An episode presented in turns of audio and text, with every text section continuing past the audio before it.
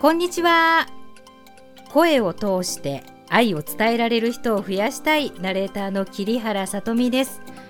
秋があっという間にいなくなるんじゃないの？っていうぐらい肌寒い感じになりましたよね。そうなるとお布団恋しくなってその中で本を読むことが楽しみなんですけれど10月27日から11月9日まで読書週間だそうですね。もともとアメリカでチルドレンズ・ブック・ウィークっていうのがあってそれを試しにやってみたらよかったっていうことで昭和22年から日本でも続けられているそうですね。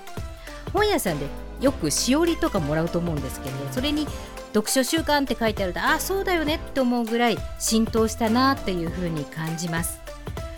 さて浸透したなとか慣れたなと思った頃にやってしまうことといえばそうです。失敗です。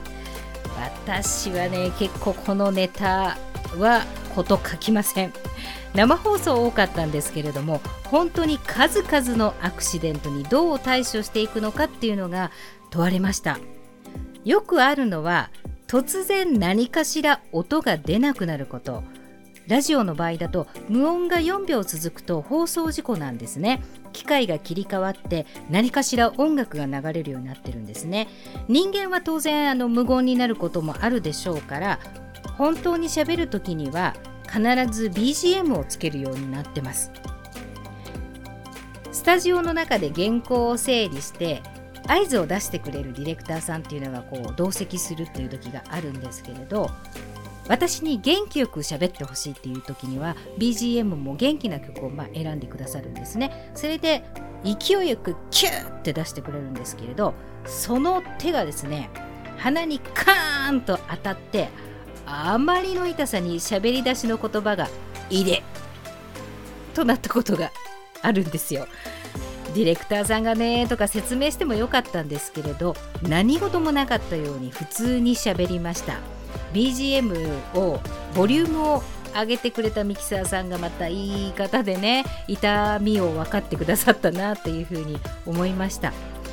またその逆もあって興奮した私がフリートークをしながら紙コップに入ったホットコーヒーをバーンとぶちまけてえらい値段が高いマイクにかかりそうになってとっさにさって持ち上げて立ち上がって喋り続けたっていうことがあります。その間に AD さんが優しく優しくマイクと机をふきふきしてくださいました。こういう時どちらが悪いというのはない。いやーコーヒーぶちまけといてって言われそうなんですけれどこれにはある理由があるんですね。大学対抗ラジオ DJ コンテストっていうのに出ることがあったんですけれど音を出すのも学生喋るのも学生っていうもので審査員は当時有名な FM ラジオ DJ だったんですね。私たちの組自分たちでは本番が一番いい感じでオープニングトークができていよいよ曲紹介。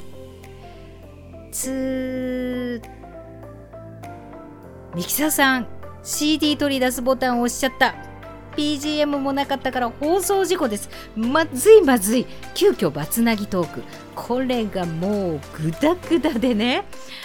当然ながらショーは逃しました。というより曲流れていても論外だったかなということが今はわかるんですけれど。審査員皆さんは何を見ていたと思いますか？怒りを含んだ声の音色を感じ取ったんだと思うんですよ。私たち喋り手の思いやりとか空気作りができてなかったことは全部伝わっちゃったんですね。それから時を経てプロにこうやってなったわけですけれどありとあらゆるアクシデントにやっぱり出会いました。そして引き起こしてきたんですけれどこの先をどうするかという視点を持つ修行の時間いっぱいいただきました。でもまあやっぱり人間だから失敗は今でもあります。一度話したことは消せない。でもアクシデントは挽回できる。次回を込めてあのアクシデントの曲この時期になると聴きながら思い返します。皆さんこの時期首元が開いた服だと喉が冷えます。冬がもうすぐです。次の日大事な仕事の本番がある時はタオルを1枚巻いて夜はお休みください。暖かくしてお過ごしくださいね。本日もお読みいただきお聞きいただきありがとうございました。また来週もお会いしましょう。